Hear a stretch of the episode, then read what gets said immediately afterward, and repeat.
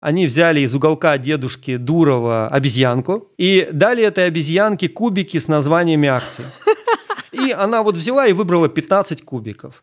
Ну, в общем, на протяжении следующих двух лет вот этот портфель обезьянки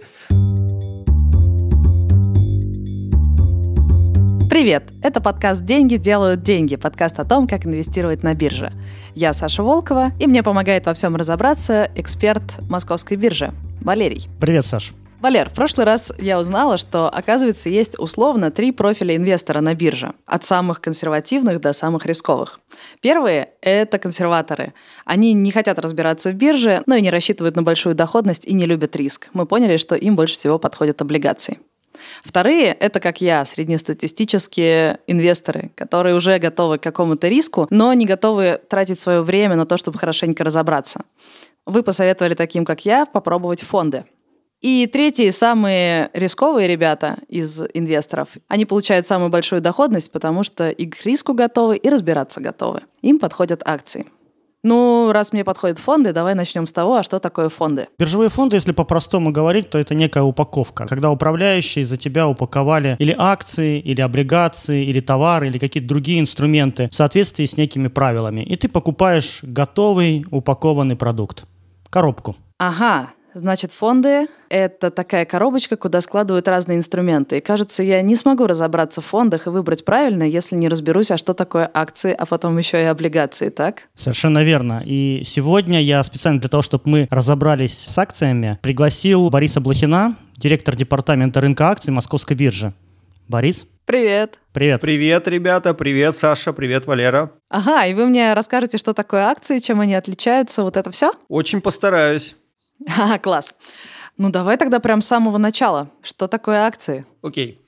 Но я думаю, в нашей стране, что такое акции, очень многие знают, в том числе по юмористической песне о том, как наш комик хотел стать акционером нашего главного предприятия в стране. Вот ключевое – это то, что люди хотят владеть частью компании. Поэтому, когда ты покупаешь акцию абсолютно любой компании, ты становишься ее совладельцем.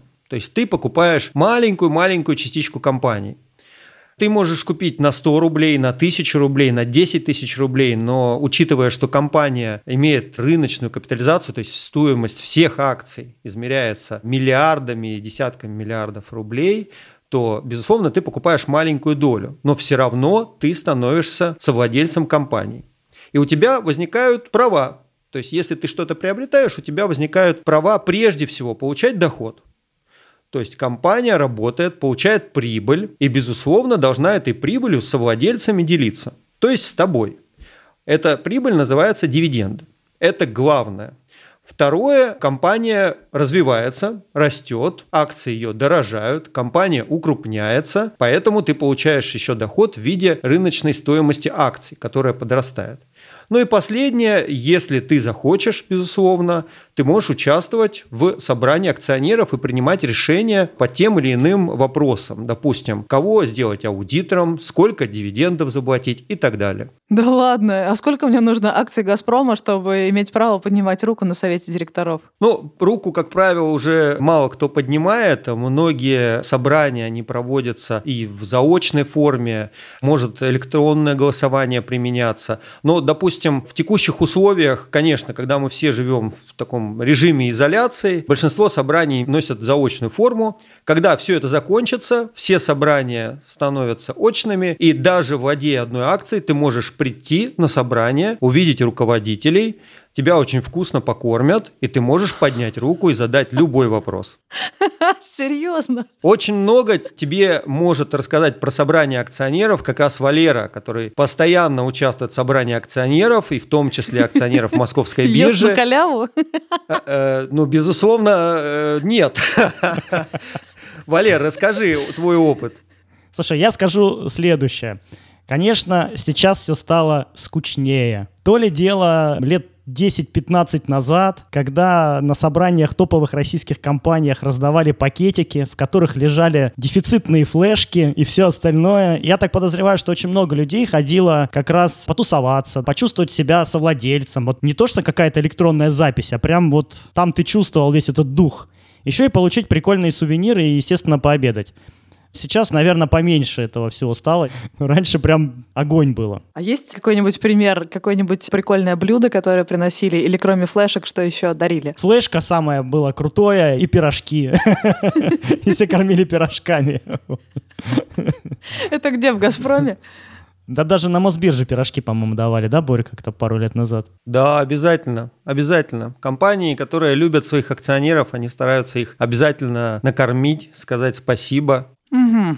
А я правильно понимаю, что большинство начинающих инвесторов покупают именно акции, что это самый популярный инструмент? На текущий момент да. Акции самый популярный инструмент. Возможно, он самый простой. Я так рискуя говорю о том, что он самый простой инструмент, потому что купил акцию, она растет, нету никаких сложных формулировок и понятий типа дюрация, погашение и так далее. То есть купил и стал сразу совладельцем компании. Окей. А почему акции так популярны? Акции популярны среди частных инвесторов по причине А. своей простоты – и б, по причине того, что они могут приносить больший доход, чем какой-либо иной инструмент. Давай тогда разберемся с доходностью. Ты сказал, что есть три способа получать доход от акций. Пирожки на собраниях инвесторов, рост цены акций, купил по 100, продал по 120, 20 положил себе в карман, и дивиденды. Все правильно? Точно. Давай разберемся с дивидендами. Я совсем не понимаю, кто, когда, в какой момент решает, сколько платить мне прибыли компании. Да как я узнаю, какая прибыль у компании? Ну, куплю я акцию «Газпрома», предположим, и мне скажут, извини, прибыли в этом году не было, мы тебе ничего не даем, так? Это может произойти, безусловно. Прибыль – это не постоянная величина, она может изменяться, ее может не быть. С другой стороны, она может быть рекордной. Ну, сделаем несколько шагов назад. Прежде всего, когда ты покупаешь акцию, ты покупаешь акцию публичного акционерного общества, которое торгуется на бирже. Что это значит? Слово «публичное» Это значит, что компания раскрывает все свои финансовые показатели. И не только финансовые показатели. Это квартальные отчеты, это годовые отчеты, это сообщения о существенных фактах. В общем, огромное-огромное количество документов, которые говорят о том, как живет сейчас компания. Безусловно, тебе и нашим слушателям не надо тратить на это время. Этим занимаются профессиональные аналитики, сотрудники брокерских компаний, которые получают эту отчетность, сразу же ее разбирают и понимают, что происходит с компанией. Но ключевое, что это не black box, это не черный ящик, из которого либо вылетит дивиденд, либо не вылетит. Это все прогнозируется, и, безусловно, ты об этом будешь знать. А почему мне стоит доверять этой отчетности? Ну, во-первых, эта отчетность аудируется. Эта отчетность в том числе является требованием листинга, московская биржа любая биржа в мире не заинтересована в том, чтобы компании, которые имели листинг, они предоставляли какую-то некорректную отчетность или не предоставляли ее. То есть это сразу же выливается в нарушение. И, безусловно, такого быть не должно. А что такое листинг? Листинг – это включение ценных бумаг в список торгуемых на бирже. У нас по закону ценные бумаги допускаются к торгам путем прохождения листинга на какой-либо бирже. Так, я правильно поняла, мне стоит доверять этой отчетности, потому что биржа бдит и присматривает. Биржа бдит, аудиторы бдят, аналитики бдят. Все, кто инвестирует в эту компанию, ну я имею в виду крупные суммы, я не думаю, что каждый частный инвестор имеет возможность и знания на чтение, допустим, отчетности МСФО, но поверь, много пар глаз за этим следит. Понятно, богатые дядьки, которые в это вложили, не позволят компании утаивать доходы, так? Точно. И как компания решает, сколько заплатить дивидендов? Ведь всегда можно реинвестировать. Ну, я по своему маленькому бизнесу сужу. Когда меня спрашивают, какая у меня чистая прибыль, я не могу ответить, потому что я могу вынуть там 300 тысяч, а могу 200 кинуть обратно в компанию, чтобы ее развить, а забрать 100. Наверное, у крупных компаний примерно так же все работает. Как они определяют, что считать чистой прибылью и что раздавать акционерам? Все-таки чистая прибыль – это та величина, которая достаточно четко определяется положениями о соответствующем учете. Это я тебе как бывший главный бухгалтер говорю. Нельзя в одной организации чистой прибылью признать одну величину, а в другой организации вычесть из нее какую-то другую сумму. Все-таки мы живем в рамках одних нормативов, в рамках одного регулирования. Поэтому понятие чистой прибыли, оно все-таки одно для всех. Как же оно определяется? Ну, во-первых, у каждой компании есть обязательно главбух, есть большие департаменты бухгалтерского учета, которые как раз из огромного-огромного объема первичных документов делают ту самую отчетность, которую потом аудируют, раскладывают и предоставляют инвесторам. Как определяется размер дивидендов? Ну, во-первых, в каждой компании есть устав есть ряд основополагающих документов, которые говорят о том вообще, что это за компания, чем она занимается и как она планирует в будущем развиваться и в том числе регулировать свои взаимоотношения с акционерами. Помимо устава есть положение о дивидендной политике, где компания говорит, какой объем средств или долю чистой прибыли компания готова отправлять на дивиденды. Еще раз оговорюсь, если эта чистая прибыль есть. Поэтому каждый год инвесторы примерно могут понимать, во-первых, они видят отчетность, они видят, что компания зарабатывает денежные средства, они видят дивидендную политику и могут учитывать те обязательства, которые компания на себя взяла. По итогам прошедшего года наблюдательный совет, допустим, может рекомендовать определенный размер дивидендов, который будет утверждаться на общем собрании акционеров. То есть, куда ты придешь, съешь пирожок и скажешь, ты за или против такого размера дивиденда. То есть есть объективная часть, где компания или заработала много денег, или не заработала, а есть некая политика, нет, наверное, стратегия этой компании, и компания заранее определяет, мы вот такие ребята, которые любят делиться, мы даем много дивидендов. И за счет этой политики они привлекают больше акционеров, которые приходят, чтобы получить эти дивиденды. Или они могут сказать, нет, мы не такие ребята, мы не хотим делиться прибылью. Окей, но тогда они не смогут привлечь и акционеров акционеров, так? Да, безусловно. Типа это вопрос стратегии. Это вопрос стратегии. Вот помимо разных групп акций или разных типов, про которые мы поговорим, среди аналитиков есть такое деление, как акции роста и акции стоимости. Вот, допустим, ты привела пример из своей жизни. В зависимости от ситуации ты думаешь, реинвестировать ли часть средств или, допустим, забрать, то есть обкэшиться по-русски говоря. То же самое и среди компаний. Есть бурно растущие компании, которые показывают рост всех показателей двузначный, иногда трехзначный. Для них расширение – это вопрос выживания. Поэтому они все деньги могут направлять на развитие бизнеса, на поглощение конкурентов, на открытие магазинов, все что угодно, новые шахты, новые заводы и так далее. Это часть их стратегии. И это отражено в их политике. Я об этом знаю заранее. Так. Да, они определяют, что такой-то объем чистой прибыли они готовы платить. При этом есть компании, которые уже заняли свою нишу, к примеру, они зарабатывают много, они оптимизировали все процессы, которые только можно, они сверхэффективны. Но вот куда дальше развиваться, пока не знают, допустим. Поэтому практически весь денежный поток, всю честную прибыль, они могут отдавать тебе, и другим акционерам. Поэтому дивидендная доходность у таких компаний может быть очень высокая. Ага, и вот эти первые ребята, которые активно расширяются и растут, их акции – это акции роста, а вторые – это акции стоимости. И на первых я зарабатываю на перепродаже этих акций. Я рассчитываю, что сейчас она стоит 100, а через год будет стоить 200. А те, которые акции стоимости, там я рассчитываю прежде всего получать дивиденды, так? Абсолютно верно. Класс. Я бы добавил такую еще информацию. Во-первых, само объявление дивидендной политики, ну, например, что компания будет половину прибыли направлять на выплату дивидендов, оно тоже сильно влияет на курсовую стоимость. Почему? Потому что многие фонды и частные инвесторы стремятся владеть такой бумагой, естественно, начинают ее покупать. То есть эти вещи, они очень сильно взаимосвязаны когда и бумага растет, и при этом платит хорошие дивиденды. Это яркий пример последних двух лет. На российском рынке компании хорошо платили дивиденды, и это очень серьезно влияло на рост акций по многим компаниям. Другой момент, про который тоже мы в самый первый раз рассуждали, что же может сильно влиять на стоимость бумаги. Мы говорили там политика, владельцы и так далее. Вот про владельцев я хотел бы еще затронуть не только как Илон Маск говорит, что его Тесла слишком дорого стоит, но еще такой момент, как, например, владелец государства и как это влияет. Сама понимая, что в государстве бывают определенные программы, которые нужно финансировать.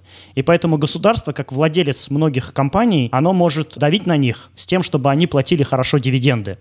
То есть государство таким образом изымает часть прибыли из компании в бюджет и дальше пускает, например, на какие-то социальные нужды. Важно смотреть, кто владеет компанией. Это сильно влияет на дивидендную политику. Подожди, это получается, государство может быть акционером и может давить таким образом или как? Что такое, кто владеет? Сейчас тебе придется объяснить, что такое госкомпания. Как мы уже проговорили, акцию может купить любой частный инвестор, мы с вами. Так. При этом акция, безусловно, может владеть юридическое лицо и в том числе государство.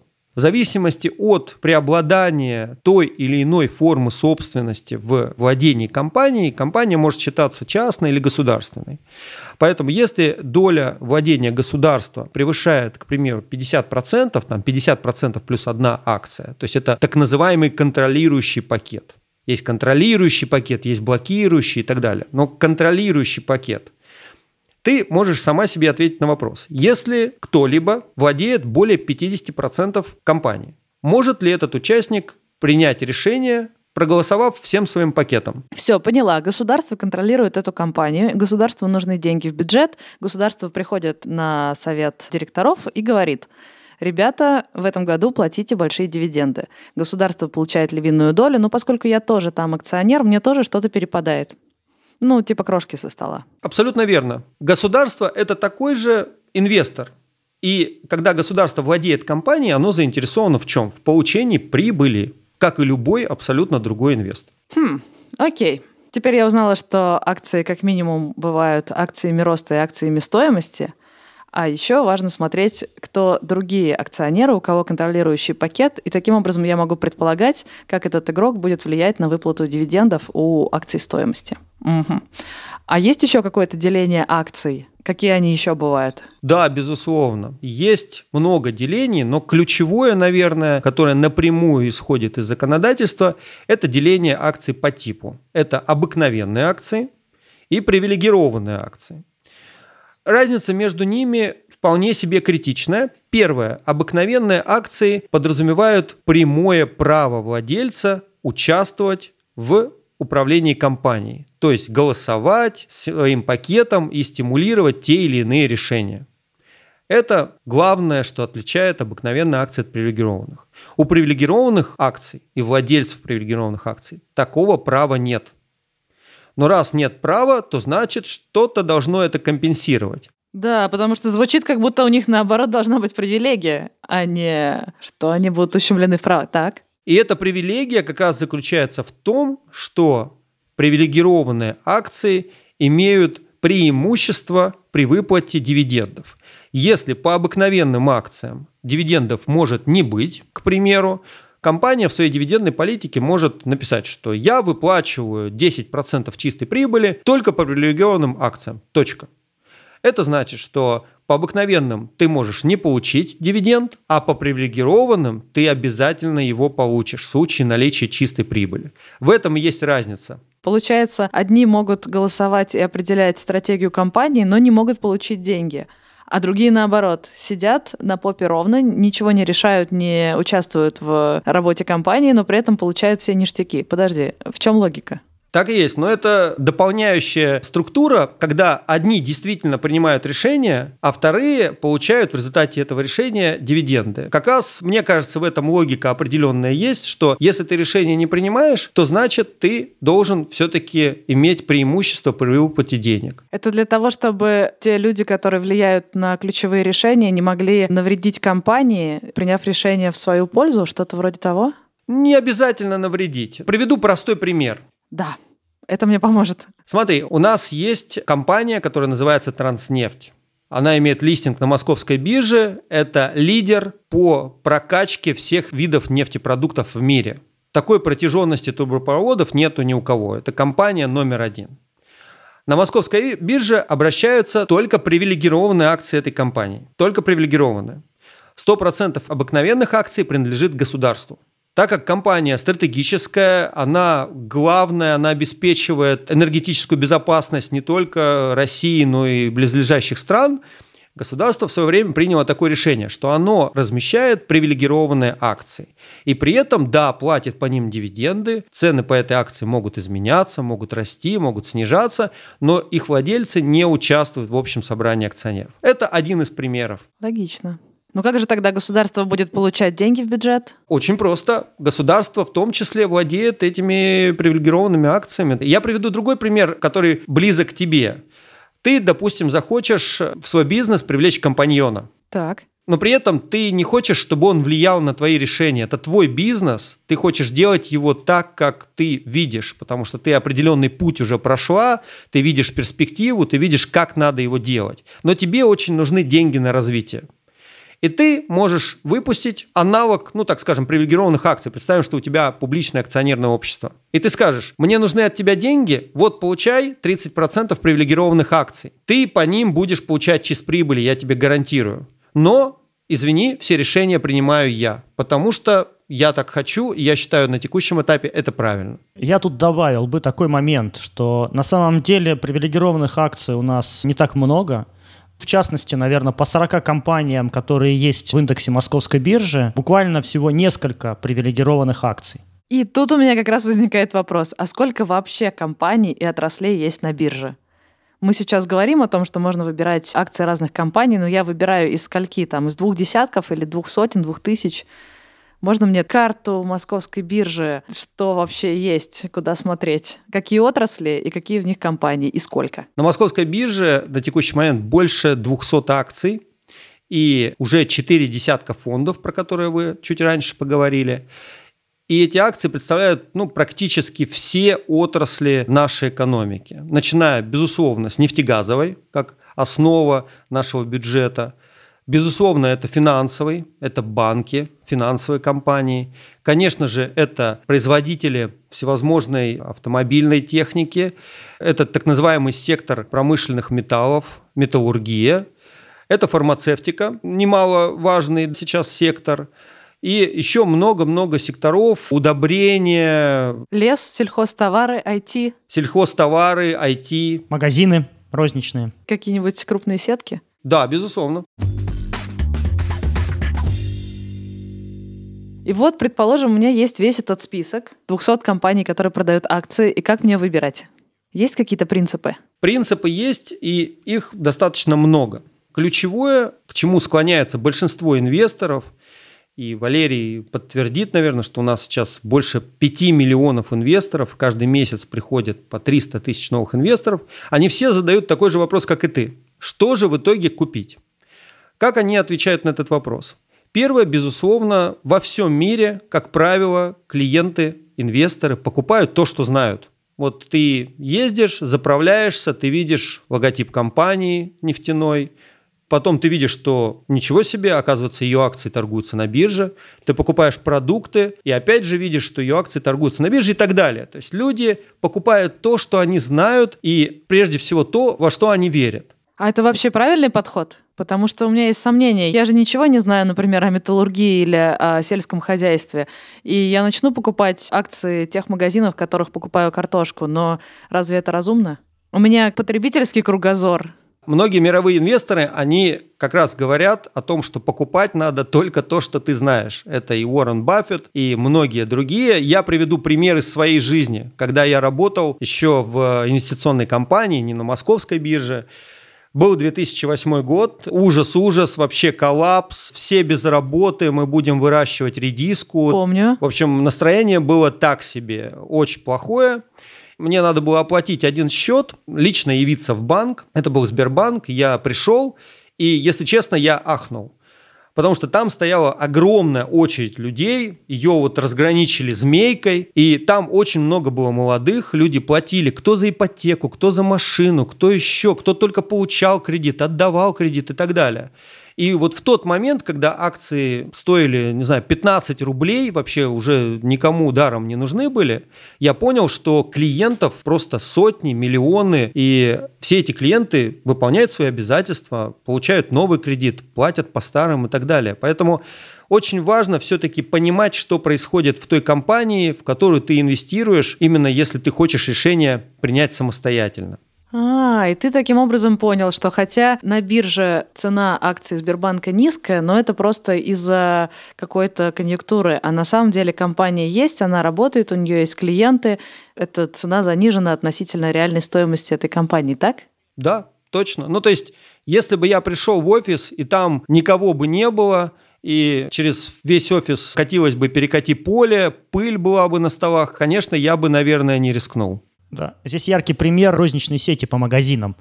Очень сильно было заметно в какое-то время, как сети начали модернизироваться, меняться. Дискаунтер. Я не буду называть какие-то имена, но вот если ты ходишь в магазин, то ты видишь количество покупателей, ты видишь, как выложен товар, какой-нибудь бардак или грязь. И можно сделать выводы, нужно покупать эту компанию или нельзя, и прям инвесторы в тот момент угадали. Ха, ничего себе. Слушай, у меня была такая история. Я когда училась в школе в экономическом классе, у нас был урок, как выбрать банк, куда класть свои деньги. И помимо того, что нам рассказали про какие-то показатели, ну, на школьном уровне, еще нам рассказали такой лайфхак. Если приходишь в отделение банка и видишь, что у них ручка привязана на веревочку, и они экономят на канцтоварах, наверное, не стоит вкладывать туда деньги. А если ручка нормальная, тогда вкладывайте. Мне тогда показалось это таким человеческим, таким бытовым. Надо же, инвестор, оказывается, тоже чем-то таким пользуется. Прикольно. Ну ладно, это первый принцип. Что слышал, знаешь, у кого полки помыты и люди в приемных стоят. Так, какие еще принципы? Это первый принцип, но он и хороший, плох. Хорош тем, что ты оцениваешь, плох тем, что, ну, наверное, тяжело собрать большой портфель из нескольких акций или десятков акций, где ты постоянно пользуешься услугами компании. Поэтому другие инвесторы, они предпочитают подход, который похож на индексное инвестирование. Есть биржевые индексы. Это математическая величина, которая рассчитывается на базе цен самых ликвидных, самых крупных компаний. На московской бирже этот индекс называется индекс московской биржи. В него входят 38 самых-самых-самых крутых компаний.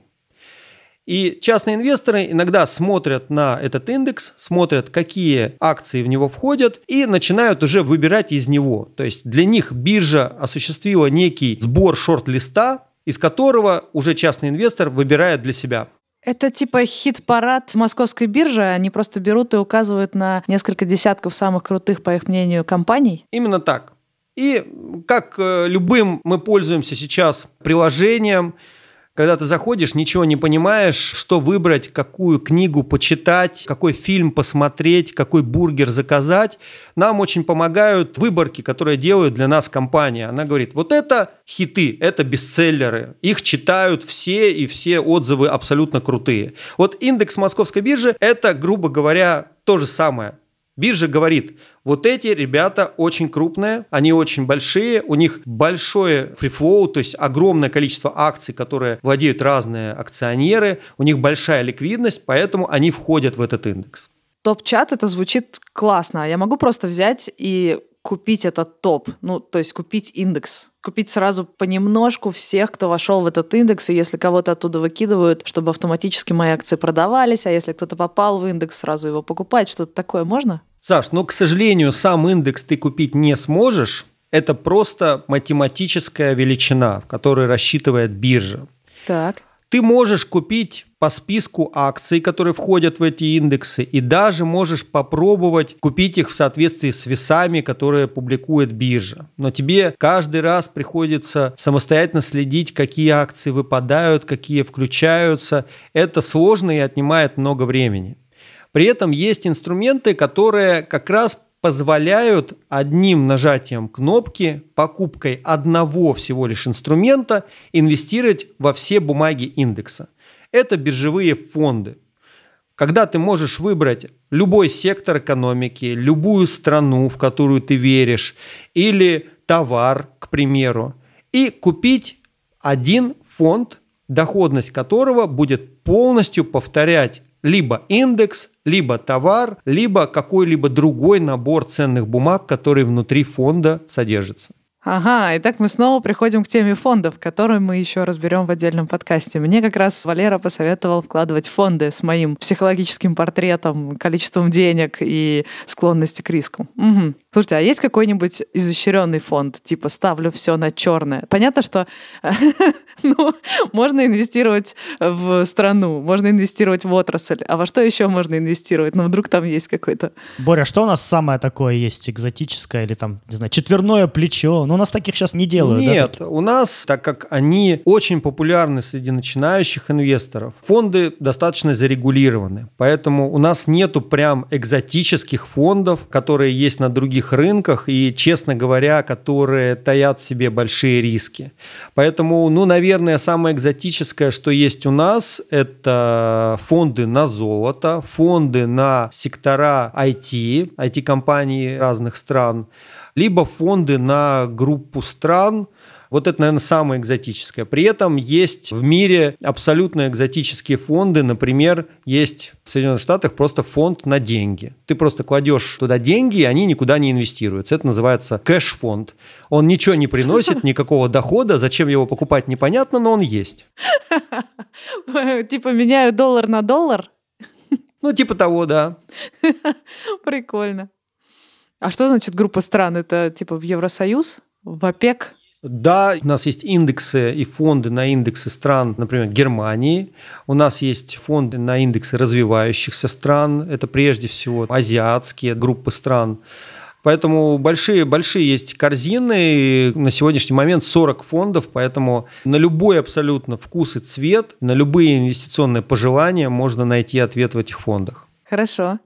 А где посмотреть эти 40 фондов? Эти 40 фондов можно посмотреть на маркетплейсе Московской биржи place.moex.com и на сайте Московской биржи moex.com. Все ссылки положим в описании. Мы обязательно в один из следующих выпусков пригласим специалистов по биржевым фондам и по ETF, где мы поможем Саше разобраться, как они устроены, каким образом выстроена защита Сашиных инвестиций в этих фондах и по каким принципам управляющие приобретают акции или облигации в эти фонды. Окей, два принципа поняла. Какие еще есть принципы, как мне выбирать, какие акции купить? По сути, из главных принципов осталось только два. Простой и более сложный.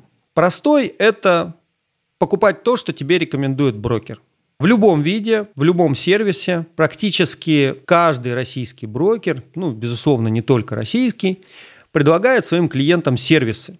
Потому что те 300 тысяч клиентов, которые каждый месяц приходят, мало кто из них понимает, куда они попали и как правильно инвестировать. Поэтому брокер здесь предоставляет сервисы. Может сформировать портфель, может дать инвестиционные идеи, может обучить, и так далее. Прости мне мой скепсис, но я буду говорить с тобой на чистоту.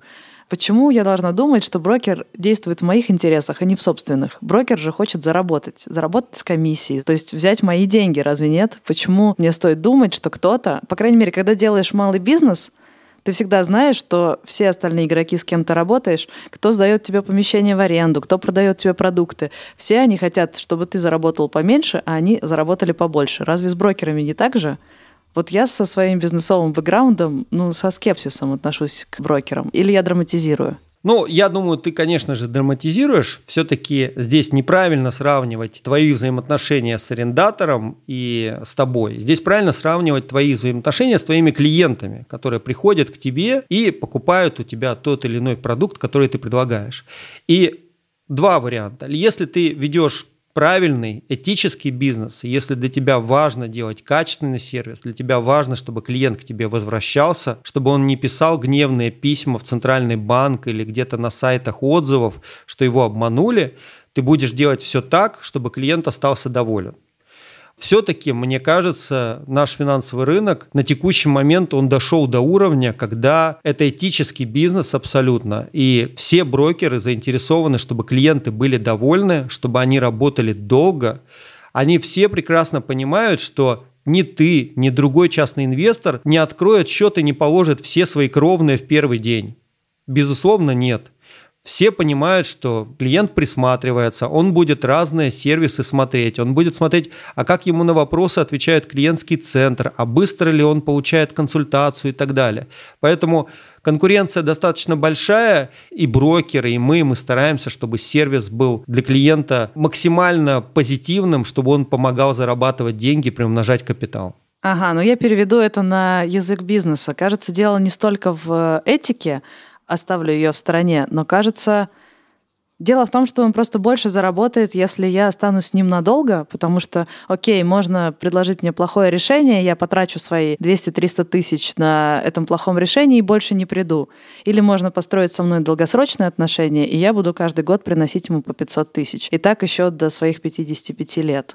Я правильно понимаю, дело в этом? Да, именно так. Ну да, у нас в бизнесе тоже есть показатель ЛТВ, который показывает, сколько мы зарабатываем на одном клиенте за всю жизнь этого клиента, то есть все время, сколько он с нами. И этот показатель ключевой в бизнесе. Поэтому да, не получится за первую сделку заработать с него как можно больше, и потом с ним попрощаться. Так, конечно, бизнес не построишь. Ну хорошо, это третий принцип. Доверять брокеру, поскольку ему выгодно, чтобы ты остался надолго и был доволен. Какой же четвертый? Четвертый, он самый сложный, и это принцип, который затрагивает большое количество времени, которое тебе и другим инвесторам, которые его выберут, придется потратить. Это принцип самостоятельного, глубокого анализа тех компаний, куда ты хочешь инвестировать. И тут мы возвращаемся к квартальным отчетностям, уставам, дивидендным политикам и огромному-огромному количеству документов, которые тебе надо будет читать, изучать и строить модели, вырастет ли при этом стоимость компании или нет. А я не могу просто посмотреть, сколько стоит акция этой компании, растет она или нет, и если она растет, взять и купить ее. Да, безусловно, можешь, но в любом случае каждый брокер, каждый профессиональный посредник, он тебе скажет в этом случае, что прошлые доходности ни в коем случае не гарантируют будущих. То, что ты видишь на графике, это уже произошло. Это дает понятие о тренде, что происходит в компании или, может быть, в отрасли. Но чтобы понять, что будет происходить в будущем, надо понимать, какие решения компания принимает сегодня. Есть и совсем экзотические способы, как частные инвесторы могут выбирать акции. Вот в моем опыте был клиент, который формировал портфель исключительно, как ты сказала, из предыдущих доходностей. Он каждый день фильтровал наиболее выросшие компании за день. Каждый день. И на следующее утро покупал вот эти пять компаний, которые в предыдущий день выросли максимально. Похоже на стратегию. Это была его главная стратегия, и он работал с ней достаточно долго. Иногда, конечно, терял деньги, иногда зарабатывал, но надо понимать, что очень часто в его выборку попадали не очень ликвидные инструменты, потому что силу своей природы они могут изменяться на очень большую величину, то есть плюс-минус 20%. Есть другие примеры, но они в большей степени анекдотичные. Опять же, из 2008 года, я думаю, может быть, Валера тут прокомментирует, когда, опять же, всем было страшно, ни один аналитик не давал никаких комментариев и прогнозов на будущее, все считали, что все, мы вернемся абсолютно в сельское хозяйство, э, крепостное право и так далее. Это 2008? В 2008 году, да, была очень смешная история, я не помню, какое издание, но оно решило, так скажем, всех потроллить, и они взяли из уголка дедушки Дурова обезьянку, ее звали Лукерия, ее, к сожалению, уже нет с нами. И дали этой обезьянке кубики с названиями акций. И она в абсолютно случайном э, виде, она выбрала, по-моему, 15 компаний. Я сейчас могу ошибиться. Но 15 компаний, она просто вот ей рассыпали эти кубики перед ней, э, и она вот взяла и выбрала 15 кубиков.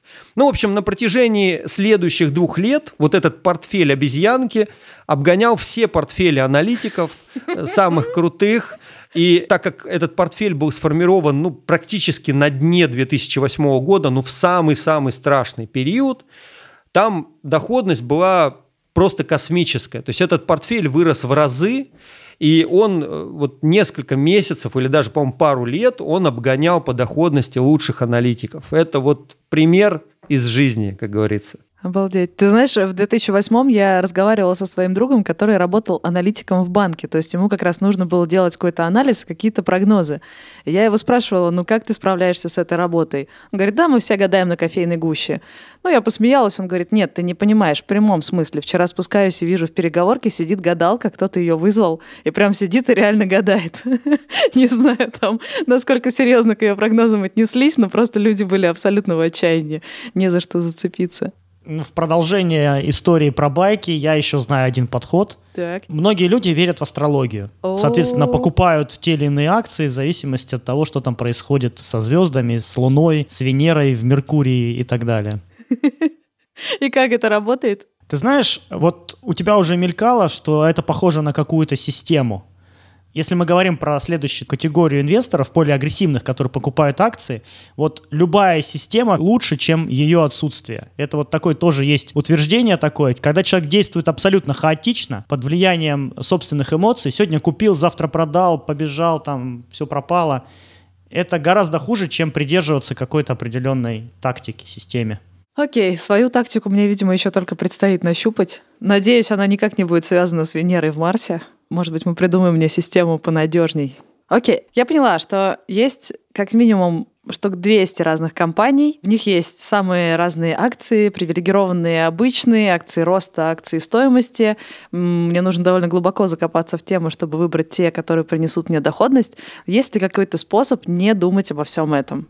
Чтобы кто-то другой об этом подумал. Ну, конечно, есть. И здесь, по сути, подумать за тебя могут только два человека – это брокер с его всевозможными сервисами и вопросом, доверяешь ты этим сервисам и брокеру или нет, и управляющий, который предоставит уже готовый продукт, как Валерий вначале сказал, коробку. То есть ты приходишь и говоришь, вот я думаю, что нефть вырастет. Вот сейчас все самолеты начнут летать, все трактора ездить, и вновь все океанские круизные лайнеры пойдут в путь. Поэтому нефти будут сгорать очень много. Вот я верю в нефть. И управляющий может предложить всевозможные фонды на нефть или на компании нефтяной отрасли. Ну что ж, попробую собрать мысли в кучку. Что я сегодня узнала? Во-первых, акции бывают двух типов – обычные и привилегированные. Обычные — это когда ты прежде всего можешь принимать решения, как дальше стратегически двигаться компанией, голосовать за это. А привилегированные — это те, которые прежде всего получают дивиденды. По акциям можно зарабатывать двумя способами. Это, собственно, покупать дешевле, продавать дороже или получать дивиденды — еще акции делятся на две другие категории. Это акции роста и акции стоимости. Акции роста — это акции компаний, которые бурно развиваются и прежде всего всю свою прибыль вкладывают в свое собственное развитие. Такие акции выгодно покупать, если хочешь заработать на росте ее цены. А есть акции стоимости — это компании, которые не развиваются бурно, уже оптимизировали все процессы, зато они больше платят дивидендов. И тут надо определиться, на чем ты больше хочешь заработать, на росте стоимости самой акции или на дивидендах.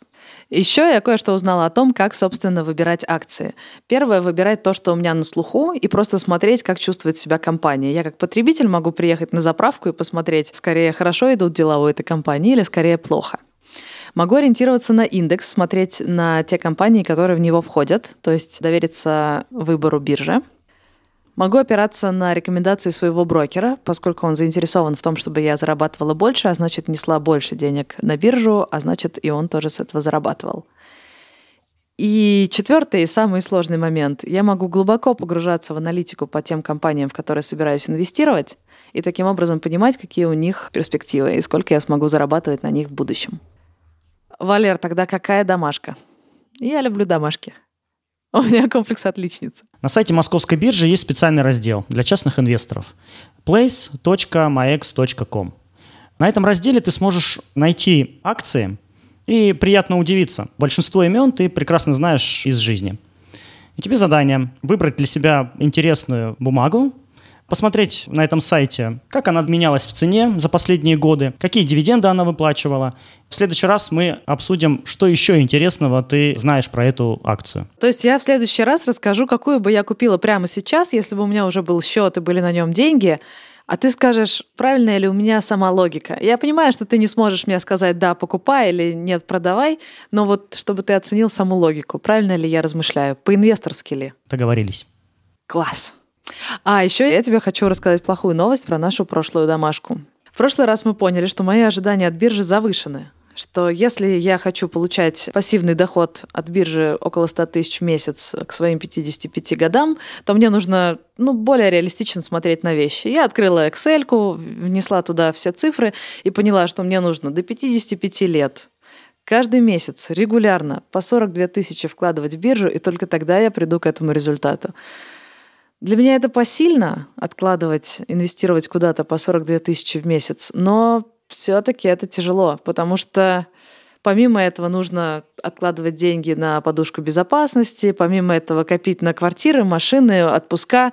И в итоге реалистично каждый месяц мне придется ну, около 100 тысяч откладывать в разные коробочки, чтобы достигнуть своего результата. Но сегодняшний выпуск дал мне небольшую надежду.